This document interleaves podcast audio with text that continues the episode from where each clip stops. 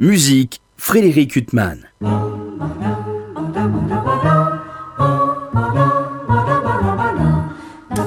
Bonjour. Le 23 mai prochain, au Musée d'art et d'histoire du judaïsme, la pianiste Ludmila Berlinskaya, une interprète majeure de notre époque, interprétera un concert consacré à des œuvres de compositeurs russes. Ce concert réunira notamment trois compositeurs d'origine juive, trop peu joués en France.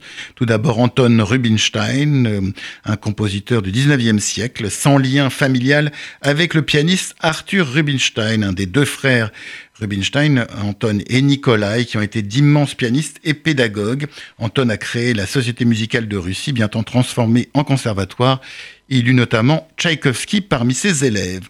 On notera que quand il était jeune, on demandait au pianiste Arthur Rubinstein s'il était de la famille des deux frères Anton et Nikolai. Maintenant, on demande toujours si les deux frères sont de la famille d'Arthur, ce qui n'est pas le cas. Ludmilla Berlinskaya interprétera également des œuvres d'Arthur Lourier, un compositeur né au tournant des 19e et 20e siècles, dont la musique a subi l'influence de Rachmaninov, Debussy et surtout Scriabine.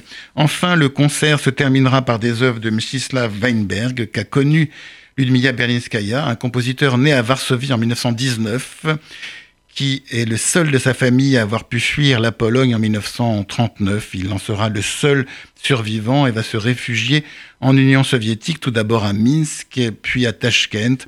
Enfin, Shostakovich, qui deviendra son ami, va l'aider à s'installer avec sa femme Nathalie, fille du célèbre acteur Solomon Mikhaels. Incarcéré en 1953 pour activité entre guillemets sioniste, fermé les guillemets, Stislav Weinberg sera libéré après la mort de Staline, grâce notamment à l'intervention de son ami Shostakovich.